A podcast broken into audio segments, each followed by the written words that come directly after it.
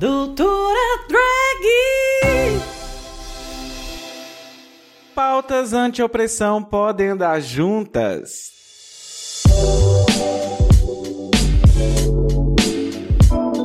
Enfim, antes da gente ir, vamos aos recadinhos da casa. Doutora Drag, ele é um spin-off HQ da vida. Você pode assistir no YouTube ou ouvir a gente no feed do HQ da vida. E lembrando, siga Dimitra Vulcana no Twitter e no Instagram.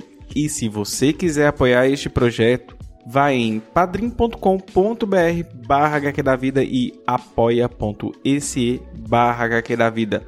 Gente, a gente está muito longe da meta, a gente precisa alcançar a meta e dobrar a meta. Por favor, nos ajude. É sério, precisamos muito, mas muito deste apoio, sobretudo em tempos como este de recrudescimento dos nossos direitos. Enfim, estamos botando a cara a tapa aí para vocês.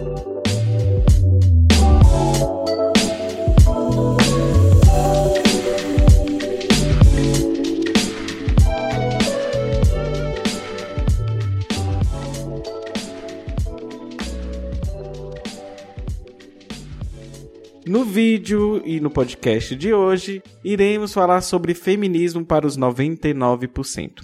Olha só, ele foi escrito pelas três idealizadoras da Greve Internacional das Mulheres, Dia Sem Mulher, que foi lançado em 8 de março como um poderoso manifesto feminista em oito países simultaneamente. Elas estavam inspiradas pela erupção global de uma nova primavera feminista. Quem são elas no jogo do bicho?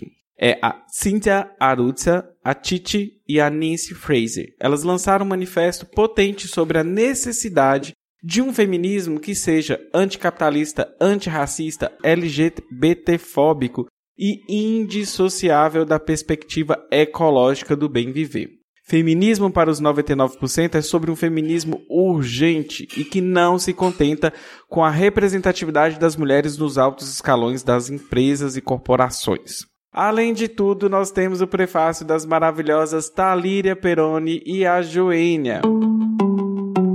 Não é possível que o nosso feminismo não seja instrumento para emancipar as mulheres trabalhadoras, as mulheres pobres. Portanto, é impossível a gente ter isso num feminismo que não queira mudar esse sistema. Esse sistema que é a barbárie. Esse sistema onde o lucro está acima da vida. Porque são os corpos das mulheres que ficam pelo caminho no sistema capitalista.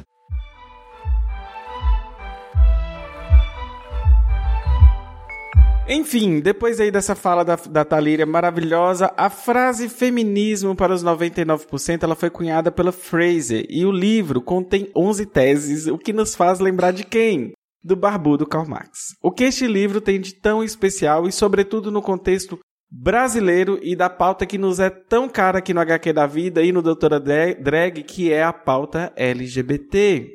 Vamos lá. Temos que ter em mente que na conjuntura nacional, que se essas pautas anti-opressão não andarem juntas, dificilmente teremos uma verdadeira transformação social. Dito isso, eu chamo vocês para refletirem, por exemplo, sobre a luta anti-cárcere versus a criminalização da LGBTfobia. E deixo uma pergunta para vocês. Será que soluções simplistas resolveram os problemas sociais que tanto eclodem no nosso país?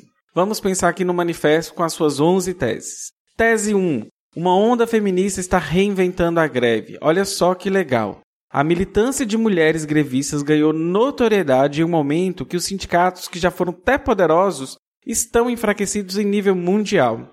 Greves como a dos Dalits, coletores de lixo na Índia, a privatização da água na Irlanda e a luta de professores e professoras nos Estados Unidos, todas foram conduzidas e impulsionadas por mulheres. Mulheres. Tese 2. O feminismo liberal está falido. A proposta dessa tese é que esse tipo de feminismo não quer igualdade, e sim meritocracia.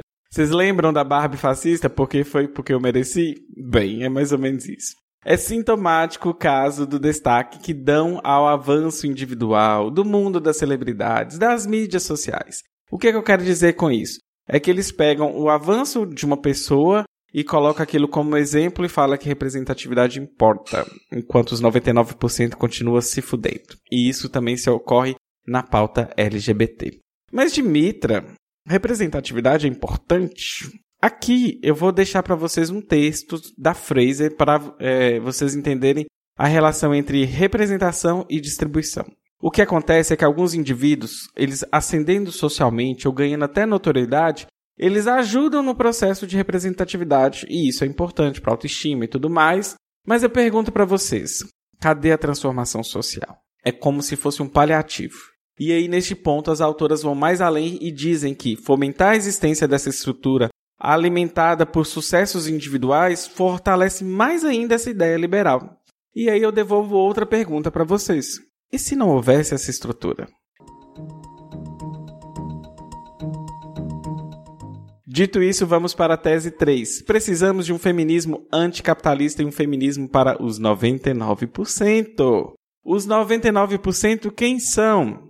As mulheres da classe trabalhadora, as mulheres racializadas, migrantes, mulheres queer, trans, mulheres com deficiência e até mesmo as mulheres que se enxergam como classe média, enquanto lá o capital está explorando. Este é um feminismo que não se limita somente às mulheres, também, e sim ao que representa os 99%. Tese 4. Vivemos em uma crise da sociedade como toda e sua causa originária é o capitalismo. Nessa tese, as autoras elas discursam sobre o, a crise de 2007 e 2008 ter sido uma das piores crises desde os anos 30 e falam como essa crise é generalizada, quer seja na área social, política, ecológica, enfim elas continuam ruindo a sociedade. E aí elas partem para a tese 5, que é a opressão de gênero nas sociedades capitalistas está enraizada na subordinação da reprodução social à produção que visa ao lucro. Ou seja, aqui as autoras discursam sobre a reprodução social e por que, que o capitalismo se interessa por isso e em como é lucrativo o trabalho de gerar, de cuidar e manter a força de trabalho que sustentará o que? O próprio capitalismo. Daí também tem o controle dos corpos, e em especial o das mulheres, e por isso pautas anti-aborto ganham tanta repercussão e se espalham tão facilmente, tal qual recente nos Estados Unidos. E aí, na tese 6, elas falam: a violência de gênero assume muitas formas, sempre articuladas nas relações sociais do capitalismo. E o compromisso delas é combater todas. Olha só um dado: é estimado que no mundo, uma em cada três mulheres já sofreu algum tipo de violência de gênero ao longo da vida. E na maioria das vezes são os parceiros íntimos, isso mesmo, eles que são o maior algoz das mulheres. 38% dos assassinatos de mulheres foram pelos companheiros. E aí na tese 7 elas já falam sobre o capitalismo tenta regular a sexualidade. Nós queremos libertá-la. Temos que ter em mente, pessoal, que políticas liberais progressistas às vezes andam lado a lado de pautas LGBT, por exemplo, casamento gay. Aqui no Brasil, podemos fazer um paralelo até mesmo entre a criminalização da LGBTfobia, que a gente já discutiu muito no canal, e a luta abolicionista. E se a gente não fizer todos os recortes, buscarmos soluções específicas que resolvem apenas problemas específicos, aí a gente não vai conseguir chegar na solução.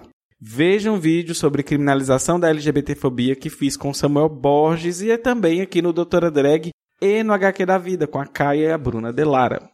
Enfim, dito isso, a receita liberal de soluções fáceis, elas são superficiais e só querem manter as estruturas tais quais são. Quem aqui ouviu o HQ da vida sobre Pinkwash? Já dá para poder fazer um paralelo. Outra coisa é que essas conquistas no campo do LGBT são frágeis. Vejam nós em um governo brasileiro e como podemos ter nossos direitos ruídos a qualquer momento em nome de uma agenda ultraconservadora e ultraliberal.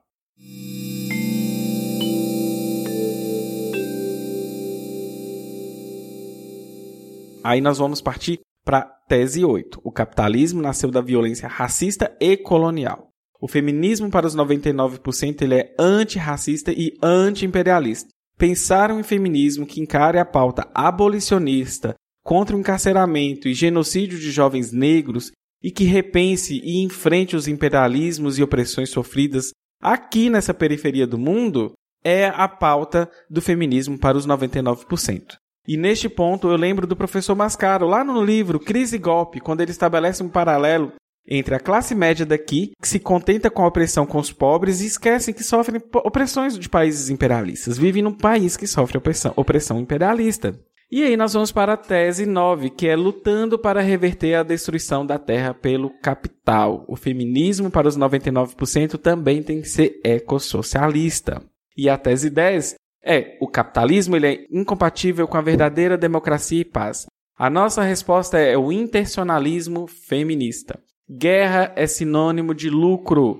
Instabilidade financeira também é sinônimo de lucro. E aí a gente vai ver que países que até eram democráticos, estão atados aos bancos e cativos do poder corporativo e precisam ruir suas estruturas democráticas. Para isso, então, nós vamos finalizar com a tese 11, que é o feminismo para os 99% convoca todos os movimentos radicais a se unir em uma insurgência capitalista comum.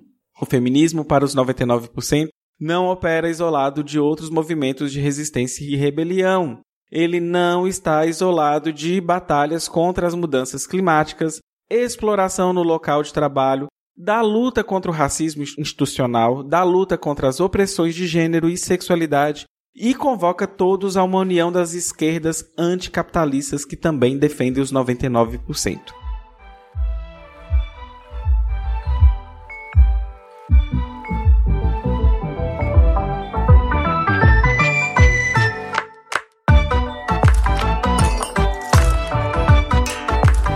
Enfim, são as 11 teses do, fe do feminismo para os 99%.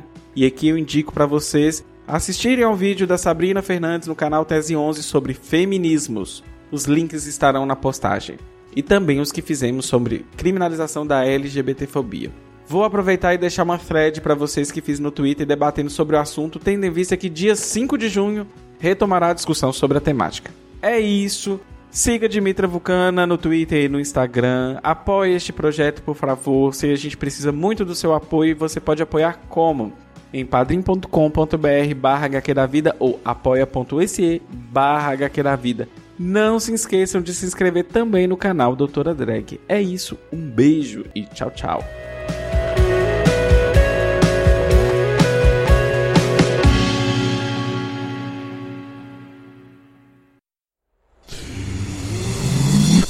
half-deaf.